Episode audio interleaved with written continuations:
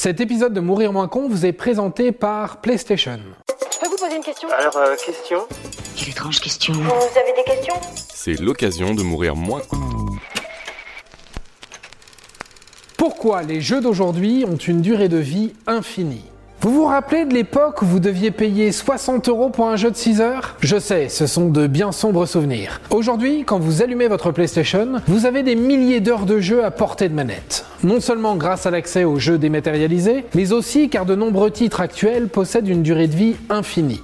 Tentons de comprendre pourquoi plus le temps passe, plus les jeux sont longs. La tendance du jeu en monde ouvert a considérablement rallongé la durée de vie des expériences solo. À titre d'exemple, nous pourrions citer Horizon Zero Dawn, Death Stranding ou encore Ghost of Tsushima. Chacun de ces jeux nécessite plusieurs dizaines d'heures pour être terminé, et leurs extensions permettent de prolonger l'histoire et donc le plaisir. Même pour les joueurs ayant déjà parcouru leur univers en long et en large, ces jeux PlayStation proposent une rejouabilité grisante. Recommencer l'aventure en augmentant la difficulté ou avec un équipement différent sont autant de raisons de repartir au combat. Des mécaniques qui se faisaient rares dans les années 2000. La plupart des exclusivités PlayStation, comme God of War ou Days Gone, proposent du contenu spécifique au fameux New Game Plus devenu cher aux joueurs. Mais n'oubliez pas que les jeux vidéo, c'est comme l'apéro, ça se partage. Et PlayStation propose pléthore de jeux multijoueurs d'exception, comme GTA Online, ou The Division 2, ou Final Fantasy XIV, qui entrent dans la catégorie des jeux services.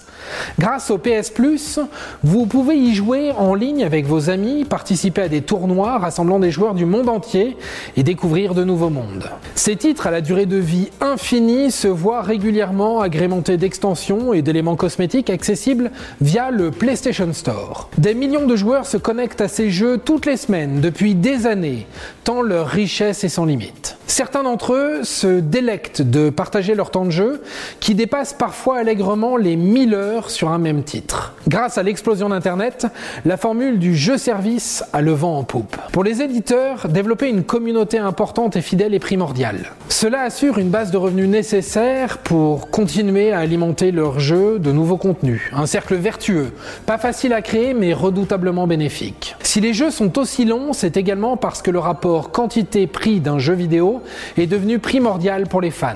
Merci la crise. Aligner les billets pour un jeu aussi long qu'un match de Ligue 1, ce n'est plus forcément la tasse de thé des joueurs. Et ça, les acteurs de l'industrie l'ont compris. Raison pour laquelle Treyarch, développeur de Dying Light 2, indique qu'il faudrait plus de 500 heures pour terminer leur jeu à 100%, histoire de bien faire monter la hype pour les amateurs de longues odyssées. Pour contenter les joueurs à la recherche d'une longue épopée pour pas cher, il y a aussi les free-to-play. Ils vous offrent des centaines d'heures de jeu et de nouvelles mises à jour sont disponibles chaque semaine afin que l'expérience se renouvelle constamment. Inimaginable il y a 20 ans. Si vous vous rendez sur le PlayStation Store, vous trouverez de nombreux jeux gratuits comme Genshin Impact ou Fortnite qui vous assureront de très longues heures de bonheur. Pour ces prochaines exclusivités comme Horizon Forbidden West, PlayStation compte bien scotcher les joueurs à leur manette. Que vous souhaitiez uniquement compléter l'histoire ou explorer chaque recoin, vous en aurez pour votre argent. Grâce à la PlayStation Plus Collection sur PS5, vous pouvez aussi jouer à son aîné, Horizon Zero Dawn. D'autres jeux de la collection, comme Monster Hunter World, possèdent également une durée de vie colossale. Alors, on se revoit dans 10 ans Le temps que vous complétiez tous les jeux du PS Plus Et voilà, maintenant, vous savez tout. Cet épisode de Mourir moins con vous était proposé par PlayStation. Au revoir, messieurs, dames. C'est ça la puissance intellectuelle. Sapristi